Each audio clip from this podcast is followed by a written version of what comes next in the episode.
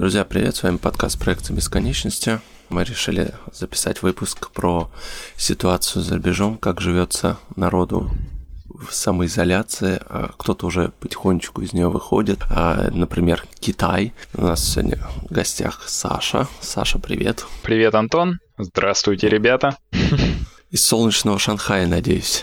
Да-да. Кстати, довольно, довольно сегодня солнечно. Последние дни дождило, но тут прям распогодилось. Вот расскажи, как вы вообще все это пережили, как все это начиналось у вас, что происходило, так в двух словах про карантин сейчас, про вирус. Ну, собственно, да. собственно, я повторюсь, можно будет, наверное, прикрепить потом ссылку. Я еще постил на Пикабу, написал небольшую статью, как пережить карантин и как к нему подготовиться. Если кратко, да, как начиналось? Начиналось да. все это с каких-то слухов новостей в середине января.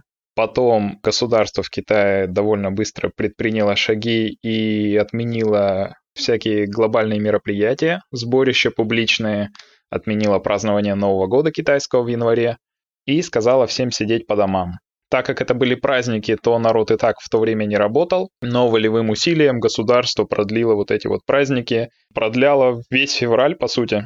То есть примерно по неделе, по неделе, по неделе. Компании, офисы в целом не имели какой-то прозрачной видимости, то есть не было такого, что можно задать кому-то вопрос, и ты получишь ответ, что да, мы выйдем работать в конце марта, как мы вот вышли работать на самом деле. Предполагали сначала, что выйдем в начале февраля, потом в середине февраля, потом ближе к концу февраля, и в итоге вот в таком карантине изоляции мы просидели два месяца. Да, все продлевали, продлевали, да? Да, да, да. То есть из раза в раз каждую неделю ждали, может, выход на работу. А, хотя на самом деле Э, смотря на ситуацию, смотря на количество случаев, выходить, конечно, на работу в самый разгар очень не хотелось. И была надежда, что будут продлевать, и продлевали. И это на самом деле хорошо, и это радовало. Но эти меры, я так понимаю, ну и помогли практически, да? Вот эта изоляция. Ну, по сути, да. По сути, да, потому что единственное, что тут можно сделать, э, так как никакой вакцины нет, то вот это вот самоизоляция, дистанцирование, а, возможность переждать 14-дневный бессимптомный период, который может длиться до 14 дней, переждать это дома, не контактировать с кучей людей. Собственно, это и позволило Китаю за примерно, а, если середина января до середины февраля, до середины марта, и сейчас уже апрель, ну вот примерно за два с половиной месяца и позволило Китаю с 50 тысяч активных случаев, которые еще не вылечились, там 60 тысяч, а всего, по-моему, в Китае около 80-90 тысяч случаев зарегистрировано, то вот с этих ну, да, цифр сейчас смотрел. упало, угу. да, там буквально до нескольких тысяч. Ну, сейчас, да, та статистику смотрю, в день там по 30 человек. Ну, то есть э, там уже на, на спад очень сильно что идет. Да, причем сейчас, последние две недели, большинство случаев это как раз те, кто прилетают в Китай. То есть это или китайцы возвращаются, или иностранцы возвращаются. И тут Китай продолжает вести очень такую жесткую политику, так скажем, но в то, в то же время правильную. Китай очень сильно ограничил въезд иностранцев в Китай, причем даже если это вот, по-моему, декретом от 28 что ли марта было. То есть если ты даже мог въехать в Китай, если у тебя виза позволяет, документы позволяют, они так раз и волевым усилием отменили после 28 марта въезд в Китай по визам, выданным до 28 марта. Даже если ты тут живешь, даже если у тебя вид на жительство, разрешение и так далее.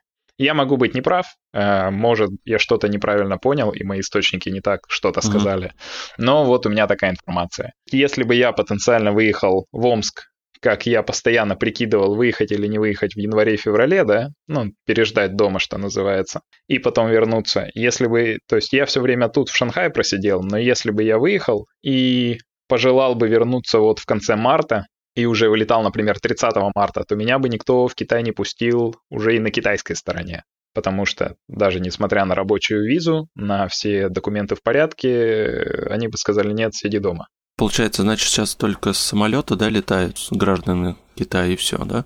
Э, по сути, да. По сути, да. То есть самолеты с гражданами Китая, плюс те, кому ну, очень нужно. Заново можно попытаться получить визу после 28 марта, может, какие-то дипломатические, может, какие-то очень срочные торговые отношения. Исключения бывают, но для таких обычных рядовых граждан, скорее всего, путь в Китай более-менее закрыт, насколько мне кажется. А какие меры они принимают? Ну, сейчас вот прилетают граждане Китая, они там, наверное, активно каждого проверяют сейчас. Более того, до как раз 28 марта был какой-то список стран опасных, ну, типа Италии, например, да, где на тот момент там было сколько, уже, уже десятки тысяч случаев.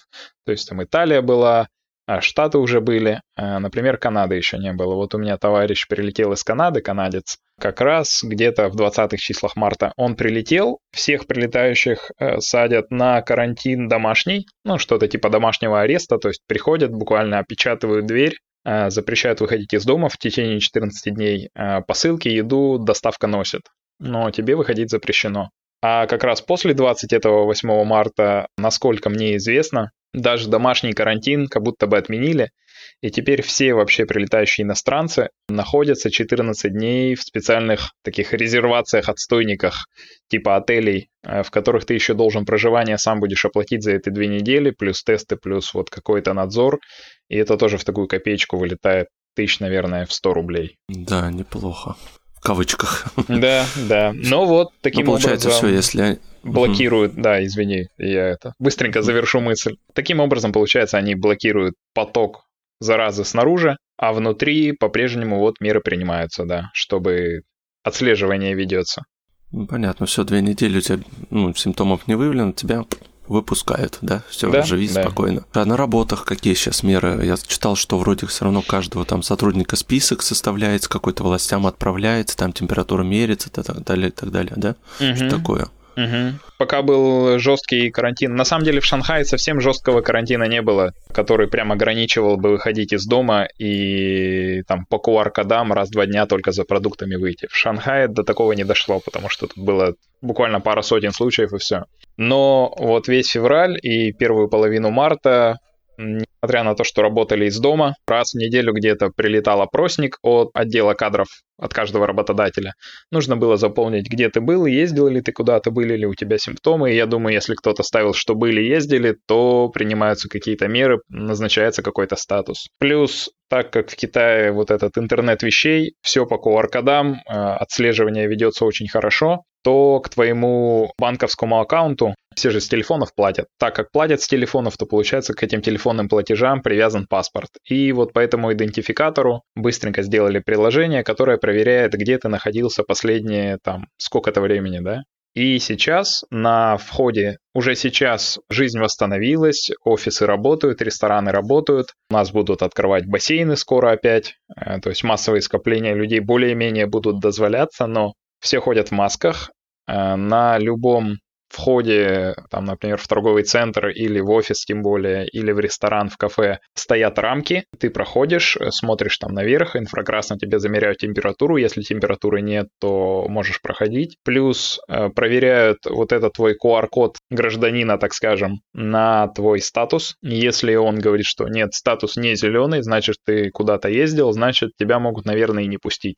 Я не знаю, что там они делают в таком случае. Может, не пускают, может, куда-то сообщают. Но у меня статус зеленый, я никуда не ездил, так что мне об этих исключениях неизвестно. На улицах все также ходят в масках, абсолютно все в разных, конечно, кто-то в тряпичных, кто-то в качественных, но, это, так сказать, от своих слюней более-менее народ других людей защищает ношением маски, и это неплохо. В аптеках вообще доступно сейчас? Маски сейчас, купить можно? Сейчас, да, сейчас есть и санитайзеры появились, гели для рук, дезинфекторы, и маски есть, и заказать можно, то есть в Китае с этим уже порядок.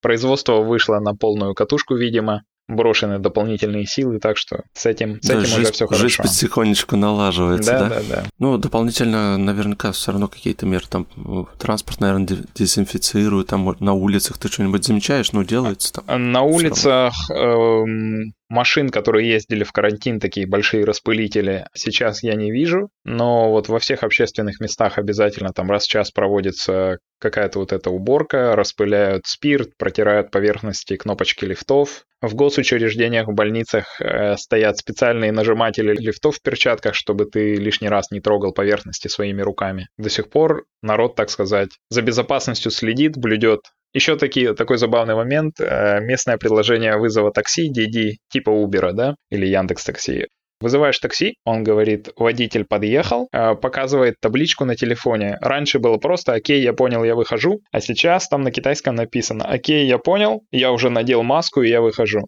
дополнительно. Да-да-да, то есть э, и вот такие маленькие штучки, и они везде. Тебе постоянно напоминают, что да, носи маску, постоянно мой руки, там не чихай, не кашляй, условно следи за здоровьем, и постарайся все равно в толпе не толкаться. Несмотря на то, что жизнь вернулась в норму в целом, уже можно об этом тут говорить, все работают, все в порядке, но это опаска по-прежнему есть и контроль есть. Вообще, э, как ты думаешь, э, границы еще долго будут закрыты? Хороший вопрос. Я тут только могу со своей колокольни, поэтому ну да, конечно, руч, ручаться не буду, да.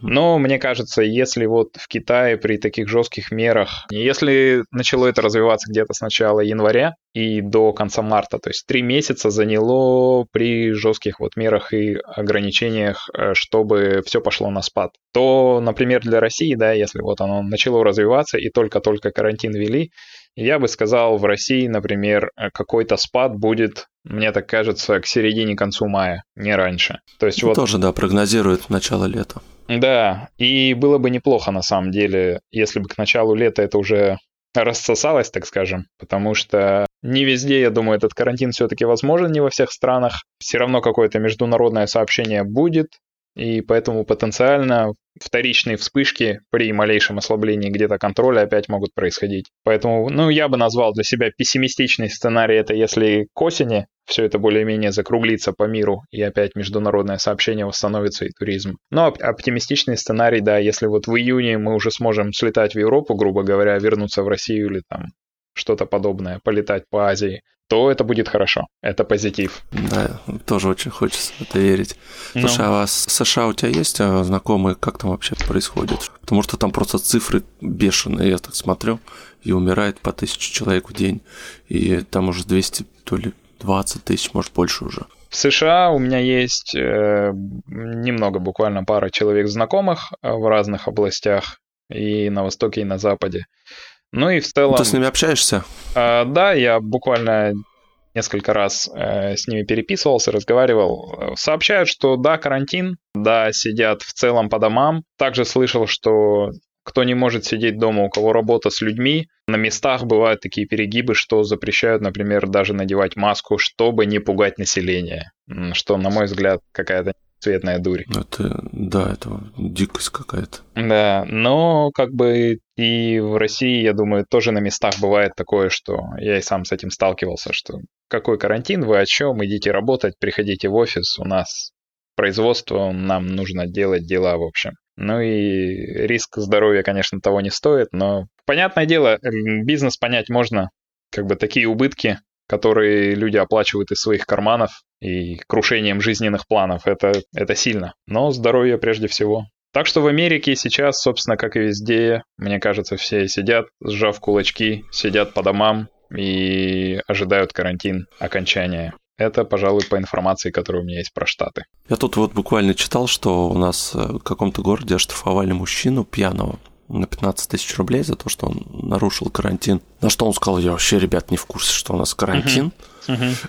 И тут сейчас э, какие-то общественные деятели хотят ему аннулировать этот э, штраф из-за того, что власти не очень доходчиво объяснили гражданам, что происходит. Интересный случай. Да, то есть, ну, видишь, на местах, да, как-то по-разному, где люди серьезно относятся, а где, ну, вообще пофигу. Да, есть такое. Это, да, российский менталитет, мне кажется, здесь все может гораздо дольше затянуться, не дай бог, конечно. Да, я так. бы нет, я бы про российский менталитет не говорил. Тут дело в том, что очень сложно принять в жизни изменения, которые так радикальны, и если раньше никаких особых потрясений не было, то любое ограничение мельчайшее, даже свободы, там, посиди дома пару дней, неделю, месяц, это как бы вау, масштабно, это крушение всего. А если так, мы вот буквально на днях просто думали, с друзьями разговаривали тоже. Вообще прикинуть, что произошло, да, за последние там лет 50-100. В СНГ. Ну да, в проанализировать. Ага. Множество землетрясений, множество войн, революций, смены строев, э, крушение общественных порядков. То есть постоянно что-то очень глобальное происходит, и постоянно кто-то от этого страдает. Но так как, например, я в своей жизни от этого почти не страдал, буквально вот, как и всех, чуть-чуть 90-е затронули в детстве, но я там еще ничего особо не понимал. Это как бы родителям было тяжело, да?